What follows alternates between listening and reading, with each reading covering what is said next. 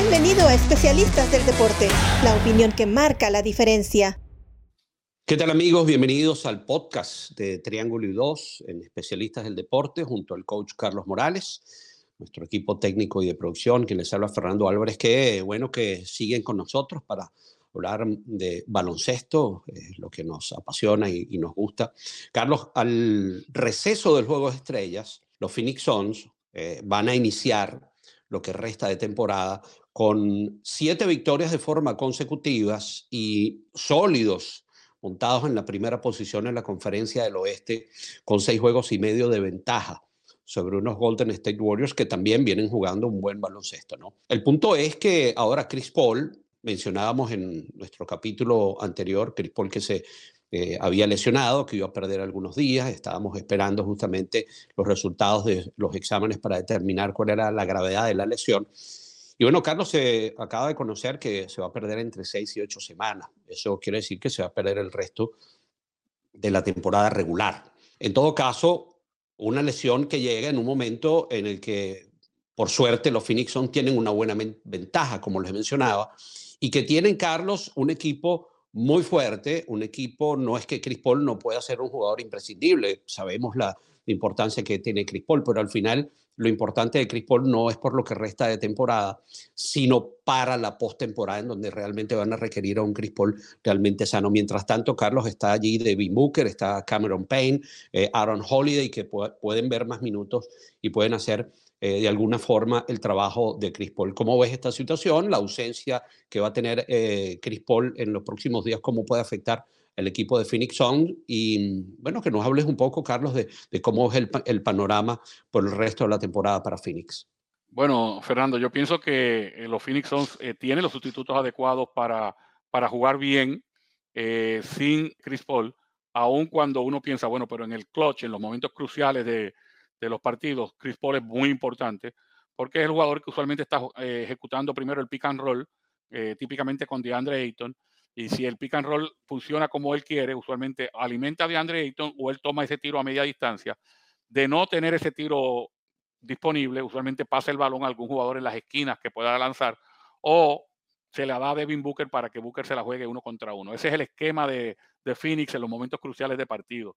Claro está, ¿cuánto va a pesar la ausencia de Chris Paul? Depende de cuán recuperado esté Cameron Payne, porque el año pasado, en los momentos en que Chris Paul no podía jugar, Cameron Payne eh, fue un sustituto adecuado de Chris Paul. Y obviamente ellos tienen otras piezas bien, bien importantes. Eh, se ha estado mencionando que la pieza más importante es Chris Paul y yo no estoy tan seguro de que lo sea. Yo creo que la pieza más importante puede ser Devin Booker.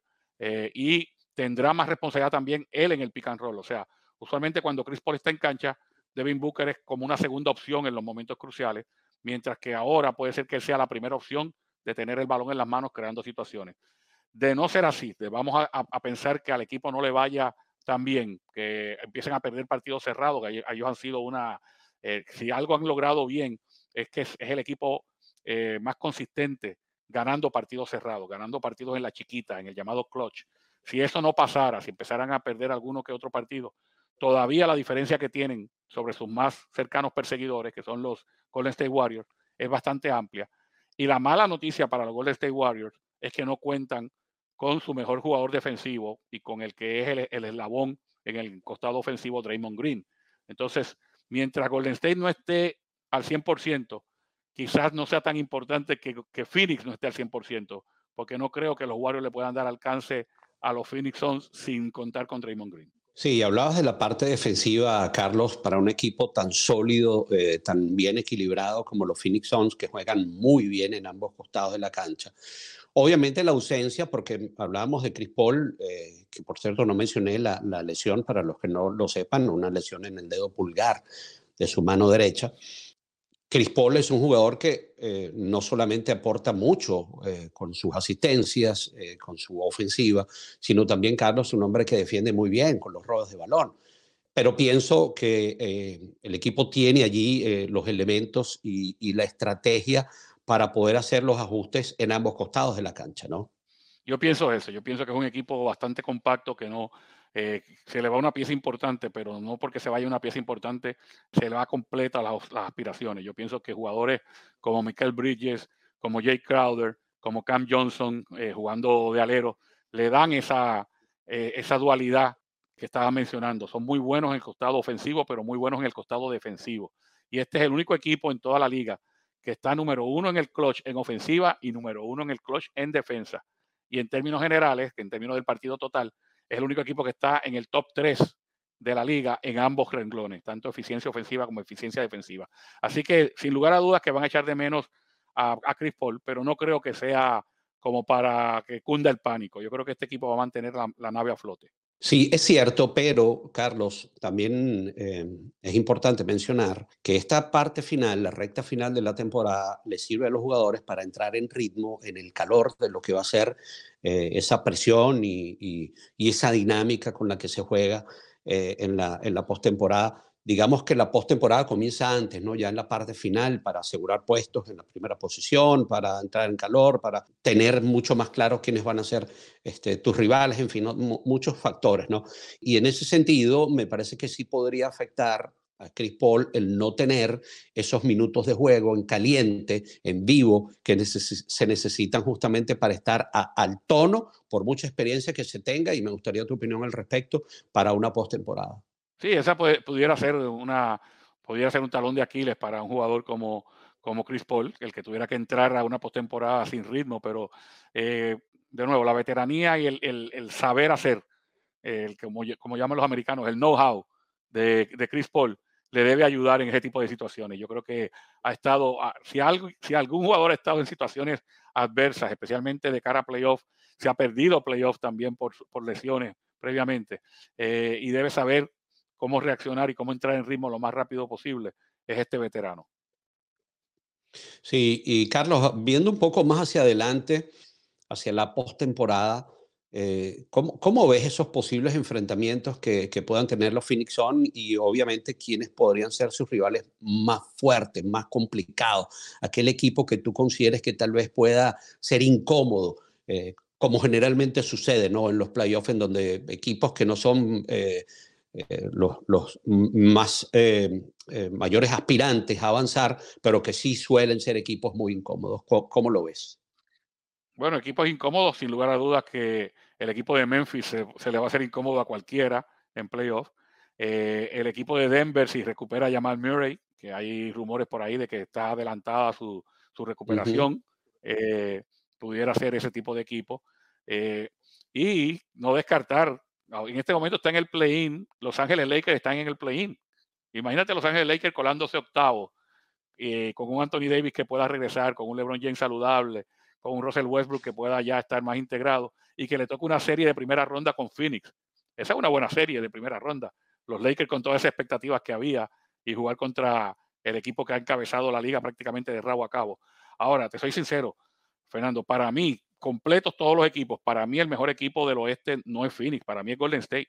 Pero lo que pasa es que la pieza que perdió Golden State es demasiado importante y por eso fue la caída que tuvieron cuando Draymond Green se lesionó.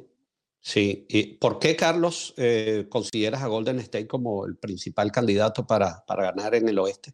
Porque Golden State completo eh, es más ofensivo que Phoenix. O sea, con Clay Thompson, con Andrew Wiggins y sobre todo con Steph Curry, es más, es más ofensivo y con Draymond Green como eje de esa ofensiva, como líder de las asistencias. Y luego no hay lugar a dudas del que era el mejor jugador defensivo de la liga antes de lesionarse. En, ese momento, Golden State encabezaba la liga en defensa y Draymond Green para mí era el mejor jugador defensivo. Entonces, Phoenix aprovechó ese desliz que tuvo Golden State para pasarle por el lado y para abrir, abrir esa ventaja que, han podido abrir. Pero para mí, el, que, el equipo que mejor estaba jugando en ese momento, y por eso es que te hablo de cuando los equipos están completos, era Golden State. Muy bien, mira, Carlos, vamos a, tomarnos unos minutos para eh, mencionar que pronto se van a levantar eh, las restricciones en Nueva York, lo que quiere decir que los Brooklyn Nets van a tener la posibilidad de que Kyrie Irving pueda jugar en, el juegos como local. Esto le da un giro por completo al panorama y al futuro de los, de los eh, Brooklyn Nets y además la, la, incorporación, Carlos, de Goran Dragic. Me gustaría que hicieras un comentario al respecto, cómo ves hoy en día con esto que estamos mencionando a los Brooklyn Nets y con esta incorporación que de alguna forma es, es importante también para el equipo de, de, Brooklyn. No, yo creo que Brooklyn eh, es el equipo que tiene más para mejorar en lo que queda de temporada. O sea, Kevin Durant ya saludable, que se levante las restricciones en Nueva York para que Kyrie Irving pueda jugar tanto de visita como de local, que Ben Simmons se incorpore al equipo y esa adquisición que han hecho de Goran Dragic, lo que hace es que le da un potencial a este equipo para de ahora donde están, que están eh, en la parte de abajo de la clasificación, quizás subir a los primeros dos o tres puestos. Recuerda que hemos hablado en otras ocasiones de lo apiñados que están los equipos en el este, ¿no? Con diferencia de un juego, dos juegos y medio, dos juegos y medio.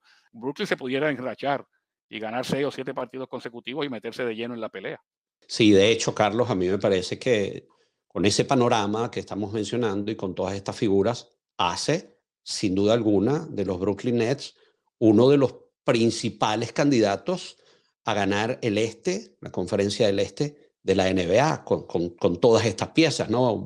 Basta verlos cómo engranan eh, unas con otras, pero tratándose de la calidad de estos jugadores, Carlos, yo creo que hay que tomar en cuenta, aún en la posición en la que están ahorita en la temporada regular, a los Brooklyn Nets como uno de los favoritos, si las cosas obviamente em, terminan siendo lo que uno cree que va a pasar, ¿no? Que, que allí va a estar Kevin Durant y que va a ser el mismo Kevin Durant y que Ben Simmons va a poder aportar con, su eh, experiencia o con su talento y que Goran Dragic está allí y que Kyrie Irving ahora el jugar también en juegos de local, eso le va a ayudar a entrar en ritmo, entrar en confianza en un ambiente muy diferente al que está jugando hoy en día, ¿no? Sin dejar de, mencionar que tuvieron dos adquisiciones bien importantes también en ese cambio en el que llegó vencimos porque Andre Drummond les da una potencia, una presencia defensiva en la posición de centro y un tirador adicional como Seth Curry eh, jamás sale sobrando. O sea, yo creo que, y, hay que decir que Patty Mills estaba teniendo posiblemente su mejor temporada en los últimos 10 años. Así que este es un equipo que completo hay que temerle, sin lugar a dudas. Sí, claro que sí. ¿Algo más, Carlos, que quieras agregar antes de cerrar nuestro podcast de hoy? No, simplemente eh, habíamos hablado anteriormente eh, fuera en triángulo y dos del partido de estrellas. Eh, fue lo, el colofón, ¿no? Fue la, parte donde se divide quizás la temporada, aunque no, no se divide equitativamente porque no quedan 41 partidos, quedan mucho menos, pero es que lo, lo que se reconoce como de aquí el parte aguas, de aquí viene la parte final de la temporada y yo creo que viene una parte final muy, muy interesante. Muy bien. Bueno, gracias Carlos y a ustedes amigos por su valiosa sintonía. Son muy importantes para nosotros. El saberlos allí nos hace realmente felices. Los invitamos a que sigan ustedes escuchando todos los podcasts, los diversos podcasts de especialistas del deporte y por supuesto que nos sigan acompañando con y apoyando con Triángulo y Dos. En nombre de todo nuestro equipo técnico de producción, Carlos Morales y Fernando Álvarez. Hasta la próxima amigos. Gracias por acompañarnos en Especialistas del Deporte. Hasta la próxima.